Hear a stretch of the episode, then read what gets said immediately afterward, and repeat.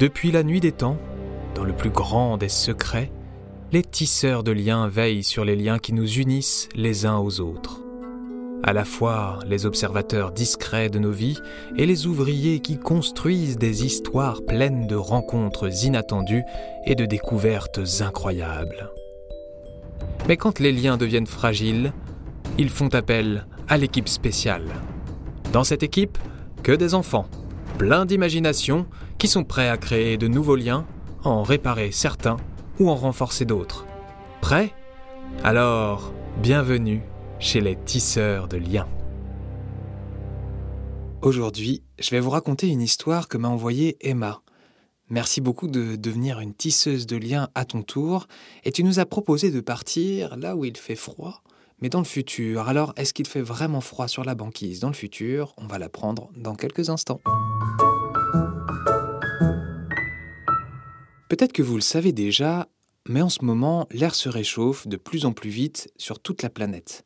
C'est à cause de l'activité des humains, leurs industries, leurs usines, leurs transports, les élevages, etc.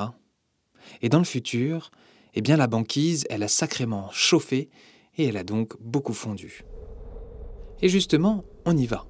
Nous sommes en 2055. Dans le cercle arctique, la glace est censée se former tous les hivers et rester bien solide en son centre pendant le reste de l'année. Seulement, en 2055, la glace de l'Arctique et sa banquise ont sacrément rétréci. Auparavant, il y avait quelques animaux qui vivaient dans le coin, mais depuis quelques dizaines d'années, ils ont commencé à disparaître. Ces animaux, Fatou les connaît bien. Il y a 54 ans, ça fait longtemps, elle a commencé à travailler pour préserver au mieux cette banquise. Puis, il y a 40 ans, elle a eu une fille. Cette fille s'appelle Anna. Et depuis 6 ans, c'est une grand-mère. Ben oui, Fatou est la grand-mère de Lily, sa petite fille, qui est née en Suède. Eh oui, la Suède, c'est loin de son pays natal à elle. Fatou, elle, elle est née au Niger, mais la vie est devenue trop chaude, beaucoup trop dure. Lorsqu'elle a emménagé en Suède, beaucoup plus au nord, il y avait encore de la glace et de la neige assez souvent dans l'année. C'est ça qui lui avait donné envie de travailler sur la banquise et sur la façon dont elle évoluait dans le temps. Maintenant, Fatou, elle ne travaille plus, mais elle a encore du réseau. Et elle aimerait beaucoup montrer à sa fille et à sa petite fille, Anna et Lily, les derniers îlots de la banquise. Avec de vieux amis qui partent en expédition, elle décide donc de partir pour le Grand Nord. Bien sûr, il fait encore froid dans le Nord en 2055. Il vaut mieux s'équiper, surtout que là, c'est pas l'été, c'est plutôt l'hiver là-haut. Lily, elle, elle n'est jamais partie en bateau. Elle est très contente. Tout de suite, elle pense à prendre ses bottes. C'est un indispensable en bateau. On ne sait jamais, hein, si l'eau passe sur le pont, on pourrait avoir les pieds mouillés sinon. Anna, elle connaît déjà beaucoup les histoires de sa maman Fatou. Elle les lui a racontées au fur et à mesure de toutes les expéditions qu'elle a pu faire dans le Grand Nord. Lors du voyage, Fatou leur reparle de la beauté de la banquise, sa lumière éclatante, le blanc qui brille au soleil, ses nuits qui durent six mois, et parfois ses jours qui durent six mois aussi. Elle leur explique le gel de la mer à partir d'un certain nombre de degrés. L'eau de la mer, eh ben, elle gèle que quand il fait encore plus froid que zéro. Et puis, les plaines de glace, elles peuvent être balayées par la neige, par le vent.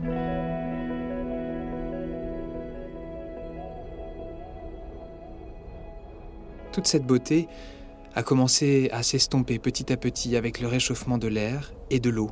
Et oui, la mer aussi, elle se réchauffe. Et au bout d'une bonne journée de trajet, les voilà rendus devant la banquise. Lily était émerveillée. Jamais elle n'avait vu d'aussi gros glaçons flotter à la surface de l'eau. Il y en a certains qui font la taille de sa maison. Bon, elle n'est pas très grande sa maison à Lily, mais quand même.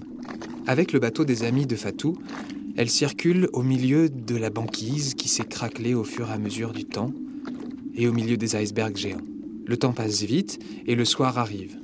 Il reste encore deux jours d'expédition, alors il faut se reposer.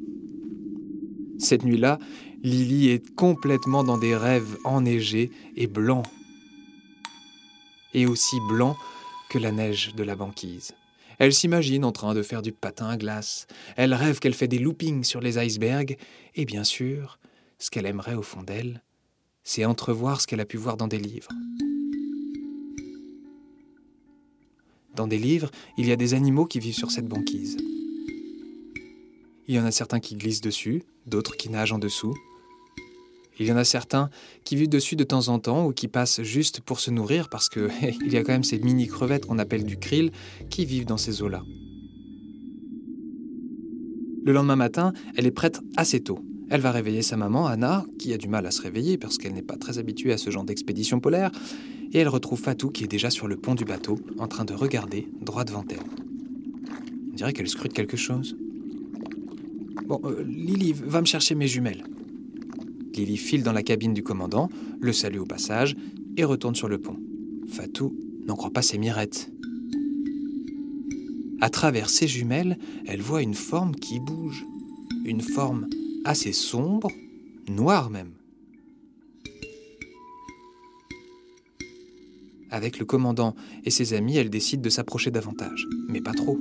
Si c'est un animal, il pourrait avoir peur. Un animal sur la banquise Ça fait si longtemps qu'elle n'en a pas vu. Mais Lily, qui a une excellente vue, a déjà identifié l'animal. Mamie, mamie Fatou, je sais ce que c'est, je sais ce que c'est, je l'ai vu dans un livre. C'est un, un, un, un pingouin. Fatou avait presque oublié ce mot, tellement ça faisait longtemps. Un pingouin?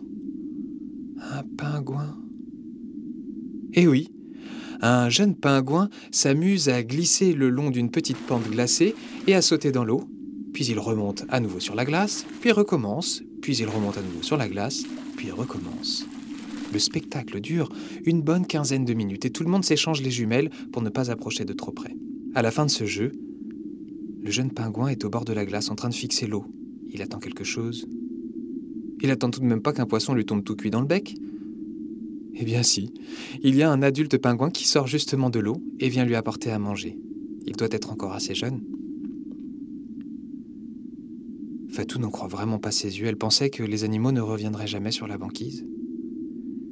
Mais c'est alors que certains de ses amis lui sourient et lui expliquent. Ils lui disent que oui, elle a bien fait de se mobiliser pour préserver la banquise, expliquer que c'était la pollution et le réchauffement qui la faisaient fondre, parce que depuis quelques années, eh bien, la banquise a arrêté de fondre.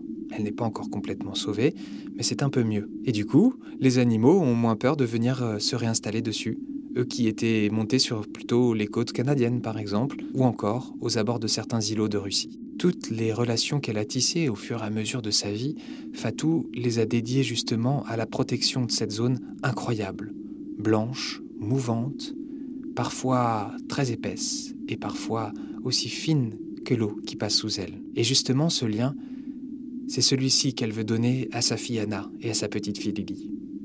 On dirait que c'est réussi. Peut-être qu'un jour, Lily, elle aussi, voudra défendre une zone du monde, ou peut-être même qu'avec Anna, elles reviendront dans le cercle arctique, voir des petits pingouins sauter dans l'eau.